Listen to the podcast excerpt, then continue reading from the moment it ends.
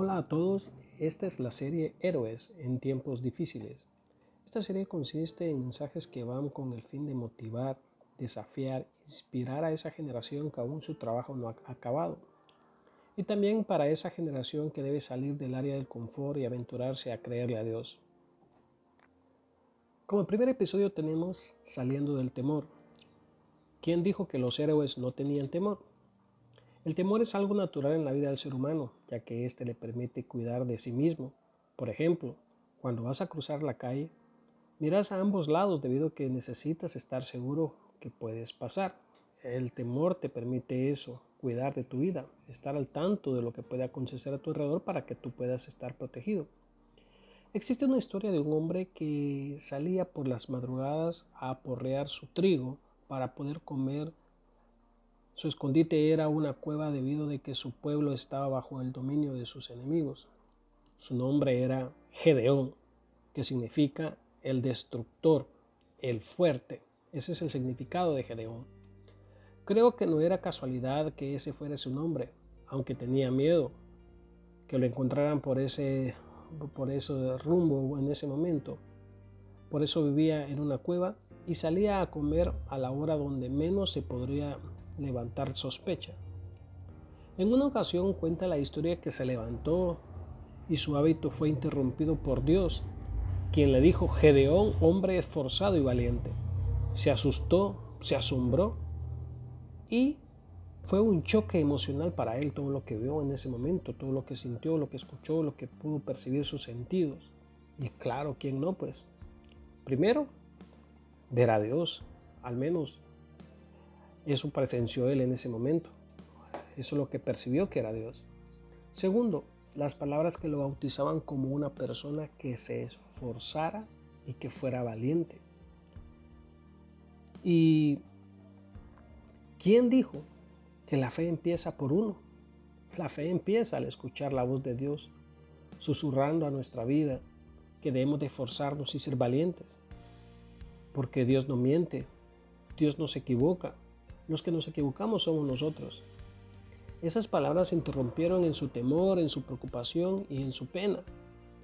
Hoy, en estos días, Dios sigue hablándole a los gedeones de esta época, esa raza debilucha, inexperta, sin futuro, sin metas, diciéndoles, hey tú, sí tú, tú que estás escuchando este audio en este momento, yo soy el que sigue creyendo en ti y tú por qué no crees en ti.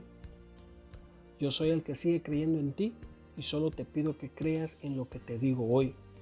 Saldremos junto de esta. Vamos a vencer esta situación. ¿No te lo digo yo? Eso es lo que Dios te está susurrando hoy en este día. Esta historia se encuentra en jueces capítulo 6 en adelante. Y es una historia donde nos habla acerca que Dios tuvo que interrumpir en la vida de este hombre llamado Gedeón para que saliera de su cueva y para que dejara de estarse escondiendo de sus enemigos. Hoy, de seguro, más de algún enemigo tenemos.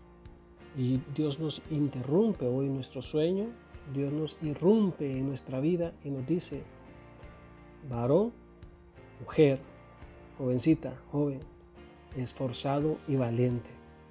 Yo creo que hay una historia que escribir, yo creo que hay una historia por la cual debemos de seguir batallando en la vida. Yo creo que Dios nos sigue visitando y diciendo, que somos esforzados y valientes. Bueno, bueno, es hora de creer, es hora de seguir avanzando, es hora de batallar, es hora de salir del confort. Yo creo que Dios está hablando tu vida y por favor, que no se quede esa palabra ahí, que es hora que tú empieces a tomarla, a creerla y a vivir por ella. Fue así como Gedeón llegó a hacer una gran conquista y sacar su pueblo en libertad. Bueno, a todos nos toca que algún día ser héroes y los héroes realmente sobresalen en los tiempos de crisis, en los tiempos difíciles, en los tiempos más complicados. Hoy te toca ser héroe tal vez de tu casa, mantener esa fe viva, tal vez de tu barrio, que sea siempre tu vida ejemplar, donde miren a alguien siempre con una sonrisa, siempre muy positivo, muy alegre, muy entusiasta acerca de las cosas que pueden acontecer. O puede ser que te toque ser el héroe de tu localidad o de tu trabajo, siempre dando una palabra de aliento, de motivación, de alegría. Ha sido un gusto haber compartido contigo. Espero que nos podamos eh, estar nuevamente por medio de estos audios, estar siempre en contacto. Víctor Meléndez, ha sido un gusto.